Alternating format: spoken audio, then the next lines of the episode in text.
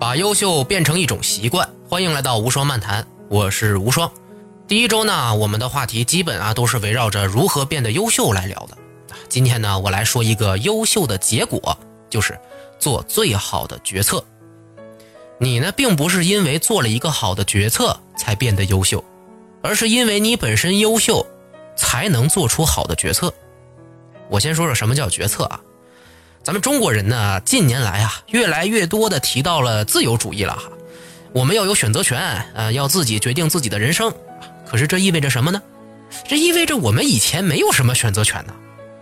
我们的上一代人总是会抱怨说那时候苦啊，年轻的时候上山下乡养父母，年老了还得用养老金养子女，一辈子就没给自己做过什么事儿。这其中呢，固然有一些历史原因啊，造成了他们并不习惯。自己去做决策的现象，结果呢传到我们这一代人，大多数人呢也被家长熏陶了这种思维方式。本来吧，你在社会上就没什么权利和地位，一生啊能自己做决策的机会啊，无非就是高考、那毕业选公司，还有结婚这种事儿嘛。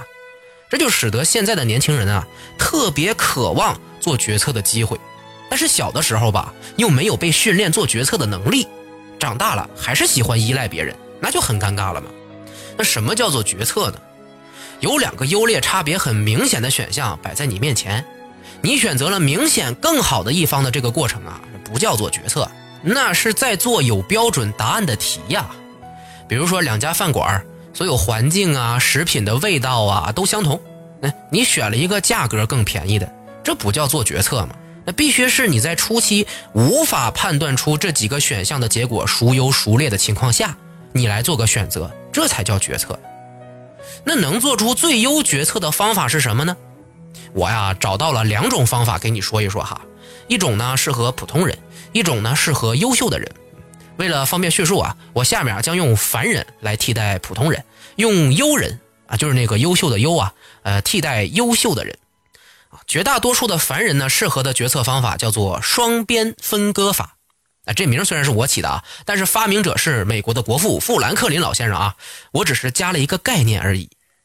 简单的说呢，当你在决策要不要做一件事的时候啊，先在纸上画一条竖线，然后呢，左边写出你认为要做这件事的理由，右边呢写上不应该做的理由。全都写完之后。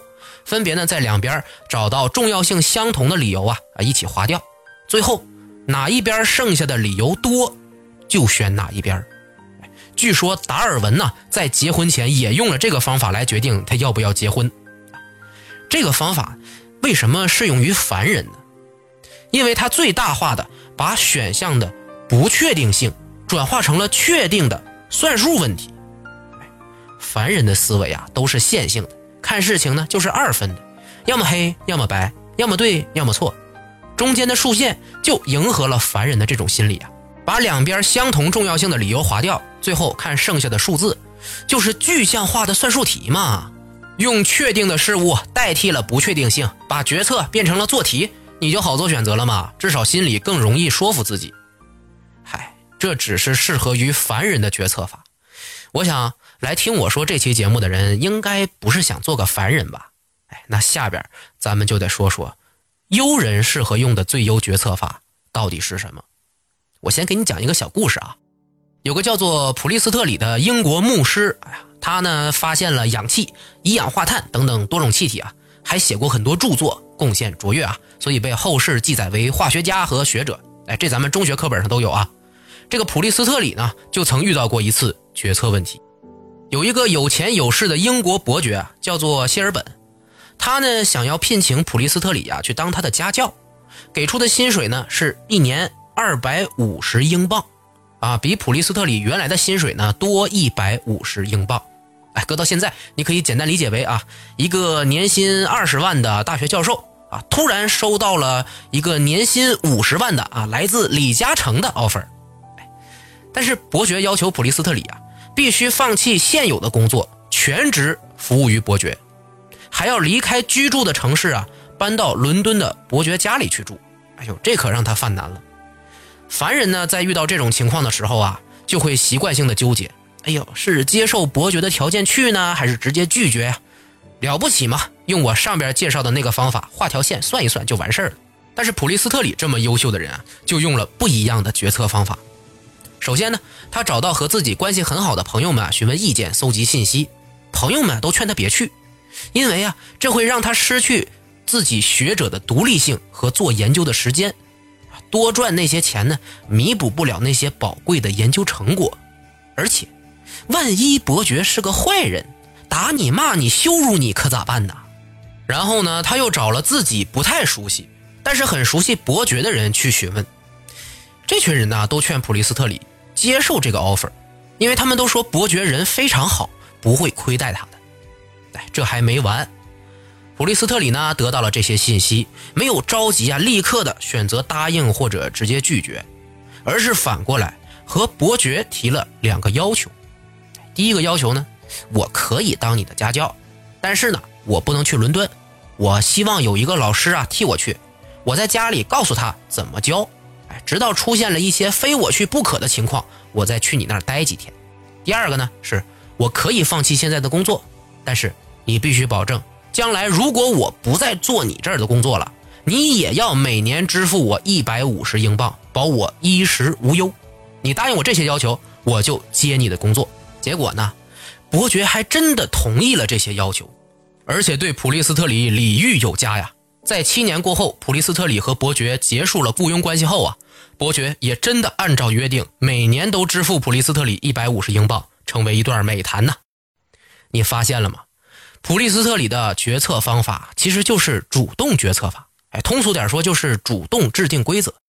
双边分割法呢，实际上啊是一个被动的选择，所有的条件都已经摆在那儿了。你只能接受这些条件，然后嘛，做出二选其一的选择。但是主动选择呀，就意味着你在主动的去寻找更多的条件，扩充自己的选择。而且，如果你对这些条件的未来趋势有明确的判断，对未来决策失败也能预估出一个解决方案，就能让你的决策选择变得更加精准，对自己更加有利。这东西和讨价还价一样啊，别只看着摆在你眼前的这么几个价钱，你去使劲的和老板砍价。你真的能用更少的钱买到更好的货呀？那不过前提是啊，你得很懂市场价，也得懂谈判技巧，才能达到好的效果。那不然都是白费。我在第一季的时候啊，也说过一个概念，叫做第三选择，哎，和这个最优决策法呢就是一回事解决问题的选项啊，绝对不止你眼前的这两个。你可以按照这种最优决策法去试试，找找第三选择。首先呢，扩充你的选项。然后呢，用现实检验你的观点是否正确，之后呢，替更远的未来考虑，再来为可能出现的错误提前做好准备，最后你就可以试着自己来制定规则，而不用被动的接受选择条件，用那套烦人的决策法来忽悠自己了。如果你真的能做到我前几天说的，凡事多想一步，整合信息，再迈出第一步去实践，提高了自己在这方面的敏感度。